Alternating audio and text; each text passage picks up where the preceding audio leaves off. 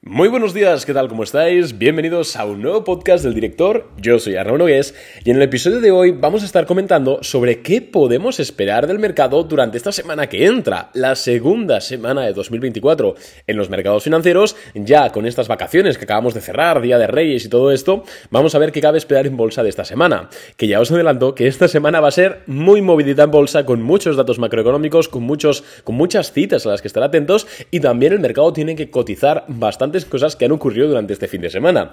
Así que en este episodio vamos a hablar, por supuestísimo, de todo lo que tenemos, en, bueno, en todo lo que estaremos encima en Boring Capital, de todos estos datos macro, que ya os adelanto que son datos de inflación en su mayoría. También tenemos una rueda de prensa de, un miembro importante de, la Fed de Atlanta en este, en, este, en este caso.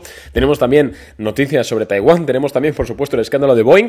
Y vamos a hablar de todo esto y, por supuesto, de lo que nosotros vamos a hacer en Boring Capital durante esta semana, que ya os adelanto que seguramente sea comprar una nueva acción en cartera, después de que, recordad que prácticamente toda la semana pasada estuvimos 100% cash, pues vamos a romper ya el chanchito, vamos a romper ya el, cerdito de la hucha y realizar una compra en una empresa que no os puedo revelar el nombre, obviamente por respeto a los clientes, pero que está totalmente descorrelacionada del tema de inflación, tipos de interés y todo esto. Además, es un, es un valor que ya llevamos, si no recuerdo mal, en septiembre de 2022 en Boring Capital. Así que, si alguno lleva escuchando el podcast mucho tiempo, igual Igual hasta, hasta la divina.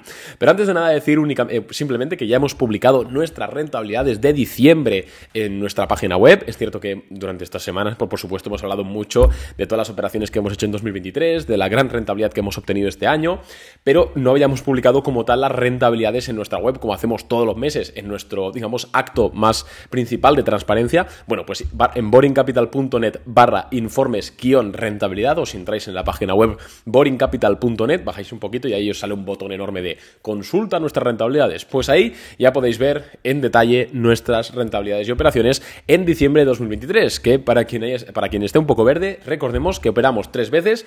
En la primera, que fue CNS, si no me falla la memoria, obtuvimos un 0% de rentabilidad. En la segunda, que fue Cimpres CMPR, obtuvimos un 7,5% de rentabilidad. Y luego en la última que fue ARM obtuvimos un 12% de rentabilidad. En total un mes buenísimo. Además en noviembre también habíamos tenido un mes muy bueno. Y bueno, pues cerramos ya todo el año y como se puede ver en la web, el único mes que hemos tenido negativo durante 2023 fue septiembre, como la mayoría de las bolsas, pero nosotros caímos como un 2 o un 3%. No caímos más. Así que ahí podéis ver todas nuestras rentabilidades también de 2022 y bueno, pues de todos los años estos que llevamos. Y nada más, oye, a quien le, a quien le interesa hacerse cliente y con esto ya acabo, pero es que lo puse ayer en la newsletter y se me olvidó poner el enlace para que se pueda hacer clic, así que si alguien lo escucha después de haber leído eh, el informe de rentabilidades de ayer, Em, sabéis que en 2024 hemos subido los precios en Boring Capital de 399 euros a 450 la suscripción anual, también luego la trimestral y la semestral la hemos subido, pero para tres personas, los tres primeros que, lleguen, si ponéis el código de descuento 2023BC, o sea, si vais a contratar, el enlace, os lo dejo en la descripción de este podcast, si vais a contratar y ponéis en código promocional, creo que es 2023BC, B de burro, C de casa, se os aplicarán los precios de 2023. A los tres primeros, ¿vale? Así que nada, es aproximadamente un 10% de descuento, algo más. Pero bueno, cierro, pongo punto y seguido y vamos ya a ver lo que tenemos que esperar durante esta semana en bolsa.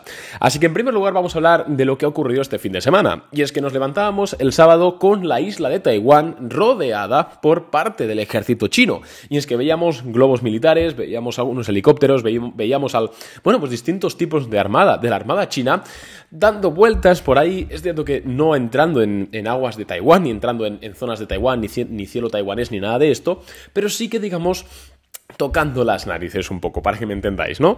Entonces, claro, las alarmas se dispararon en ese momento, ya que algunos, bueno, una oficina interna de Taiwán empezó a decir que la, invasión de China, o sea, de Taiwán por parte de China, era inminente. Entonces, claro, las alarmas saltaron por todos los lados, ya que recordemos que, bajo nuestro punto de vista, este 2024 el conflicto geopolítico más importante o donde tenemos que mirar, fijarnos más y que puede afectar más a los mercados, no es Rusia-Ucrania, no es en Oriente Próximo, sino que es una posible invasión de Taiwán por parte de China. Y aunque recordemos que China está muy empeñada en anexionar Taiwán, al igual que anexionar Hong Kong a su país, mientras que Taiwán pues no quiere ser anexionado y además, y sobre todo, y aquí viene lo importante, Taiwán es un territorio estratégicamente muy potente.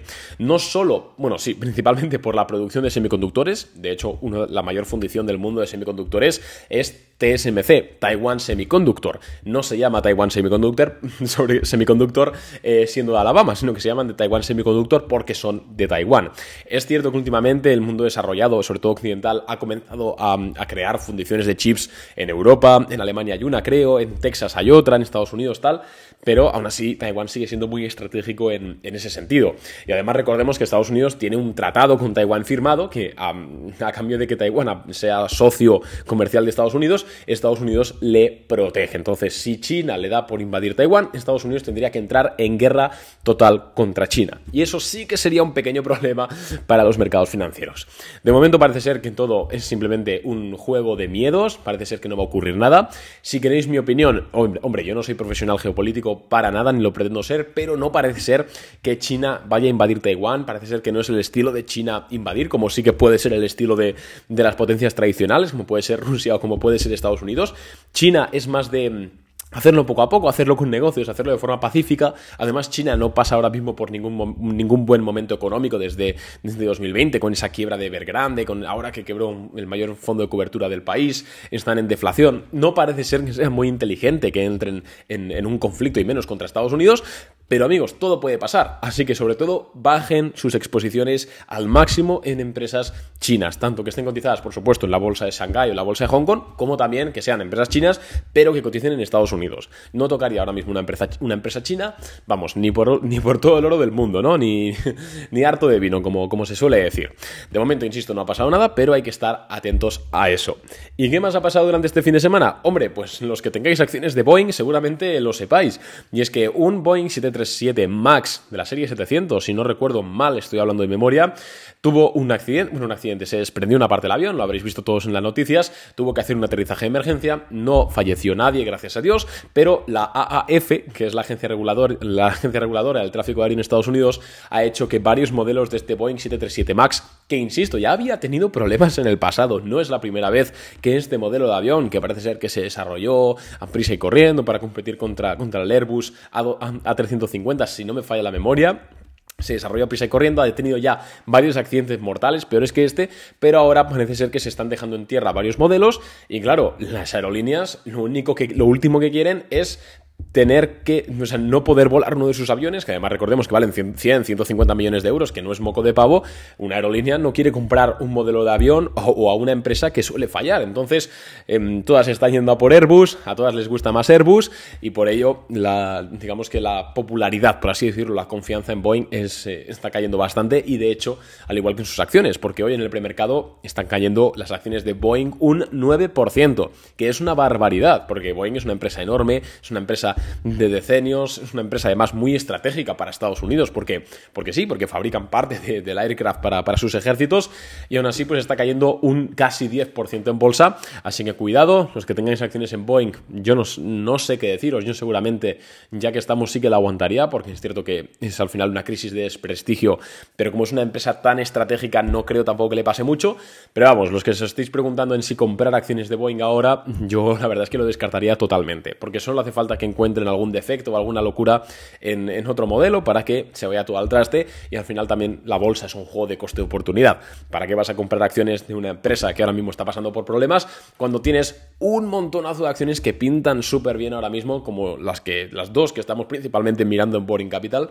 que no puedo deciros el nombre, a los clientes ya, ya la veréis cuando la compremos seguramente entre hoy y mañana, pero bueno, que pintan bien, además están descorrelacionadas de todo el tema de posibles bajadas de tipos de interés más tarde de lo esperado, etcétera, así que bueno, creo que no, no es muy inteligente, bueno, no inteligente, sino no, no es muy interesante comprar ahora mismo acciones de Boeing. Pero ya si cerramos el paréntesis de lo que ha pasado este fin de semana, vamos a hablar de lo que va a pasar esta semana en, a nivel monetario, amigos. Y es que hoy no tenemos prácticamente nada. Bueno, tenemos declaraciones de Bostic, del miembro del, un miembro del FOMC, ¿vale? Del, Comité Federal de Mercado Abierto, de la Fed, para que me entendáis. Puede, puede ser que comente algo. Bostic ha sido históricamente, al menos estos últimos tres años, un poquito, digamos, de tinte negativo, ¿no? Acerca de, que la inflación va a ser, va a, ser un poquito más, más sticky, ¿no? Más pegajosa. Pero bueno, veremos a lo que. A ver lo que dice a las 6 de la tarde hora española. Tampoco creemos que, haya mucha, mucho movimiento. El martes tenemos poco, o sea, tenemos eh, el GDP Now de la, de la Fed de Atlanta, tenemos balanza comercial, exportaciones, importaciones, Estados Unidos, estoy hablando de Estados Unidos, ¿eh? Pues bueno, sí que puede mover el mercado, pero al final no creemos que sea nada, nada muy interesante. Luego también tenemos subasta de deuda a tres años y ya está, la verdad, y, y reservas semanales de crudo que no va a afectar mucho al mercado a no ser que haya algo muy raro. El miércoles tenemos otro miembro del FOMC, de la Fed, hablando, en este caso es Williams, uno de los que está más activo junto a Bostic, Em, que también tiene un tinte un poquito, en este caso no tan negativo como Bostic, pero bueno, también ha sido duro en algunas ocasiones, así que estaremos muy atentos. En esta ocasión, esto será el miércoles 10 de enero a las 9 y cuarto de la noche, hora española, 45 minutos antes de que cierre el mercado, para aquellos que estéis en, un horario distinto. Hablamos de mercado americano, por supuesto que sí. Y el jueves empieza lo chungo. Bueno, lo chungo o lo feliz, depende de cómo salgan los datos. Tenemos datos de IPC, IPC subyacente, es decir, índice de precios al consumidor, la inflación general, la de toda la vida. Se espera que la inflación, el IPC en Estados Unidos, haya rebotado desde el 3,1% que tuvimos durante el mes anterior al 3,2% que tendríamos durante este pasado diciembre. Así que estaremos atentos a lo que ocurre. En términos mensuales también se esperaría una subida, una aceleración de los precios de un 0,1%, seguramente fruto de, la aceleración de, los precios del petróleo, pero bueno, esto también es normal, también por, efecto base. Y luego tenemos también el IPC subyacente. Se espera que el IPC subyacente haya pasado en este, en este caso del 4% anterior al 3,8%. Es decir, que haya bajado un poquito más. Recordemos que el IPC subyacente es aquel que no tiene en cuenta ni los precios de la energía ni los precios de la alimentación. Así que es lógico que si vemos una pequeña subida en el IPC general porque ha subido un poquito el petróleo, pues en el subyacente veamos que sigue bajando porque el petróleo no, no computa. En cuanto a, en términos mensuales, de nuevo, eh, eh, pasó a subir 0,3% en noviembre y se espera que haya subido un 0,2% en diciembre. Por supuesto, estos datos de IPC cruciales y más en un momento actual donde los mercados están empezando a descontar que, la Fed bajará los tipos de interés más tarde de lo que, inicialmente, bueno, a finales de 2023 descontaban. Unos datos de inflación mejores de lo esperado y con mejores de lo esperado me refiero a que sean menor, una cifra menor, es decir, menos inflación, sería positivo para el mercado, sobre todo para empresas tecnológicas y empresas más sensibles a, los tipos de interés y de, forma análoga unos datos de inflación peores de lo estimado, pues serían peores para el mercado. ¿Qué recomendamos hacer aquí nosotros en Boring Capital? Hombre, pues o no operéis, ¿vale? Sobre todo no compréis acciones que sean muy vulnerables a, cualquier dato de inflación, o sea, no compréis acciones tecnológicas básicamente, porque si, si el dato es menor de lo esperado os puede salir muy bien, pero si es mayor de lo esperado os puede salir bastante mal.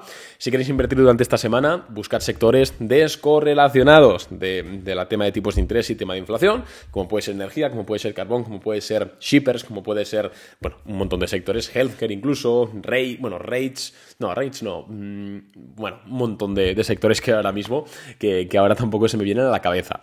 Además, este mismo jueves también tenemos el balance de la Reserva Federal, donde podremos ver, em, pues, cómo está a nivel de activos la Fed, que recordemos que el balance de la Fed al final es una forma también de medir la liquidez que hay en el sistema, así que es súper importante.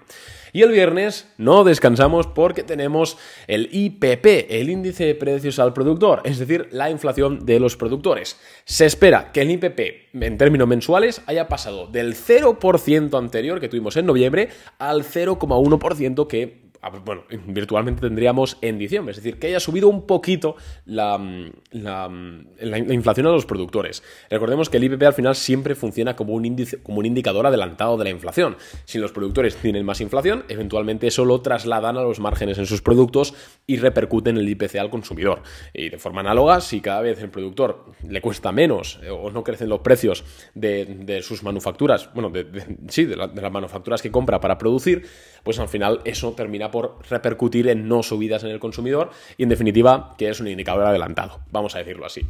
Se espera, pues eso, ¿no? Que, el mensual haya pasado del 0% en noviembre al 0,1%, es decir, que haya crecido un poquito, y en el subyacente se espera que haya pasado del 0% al 0,2%.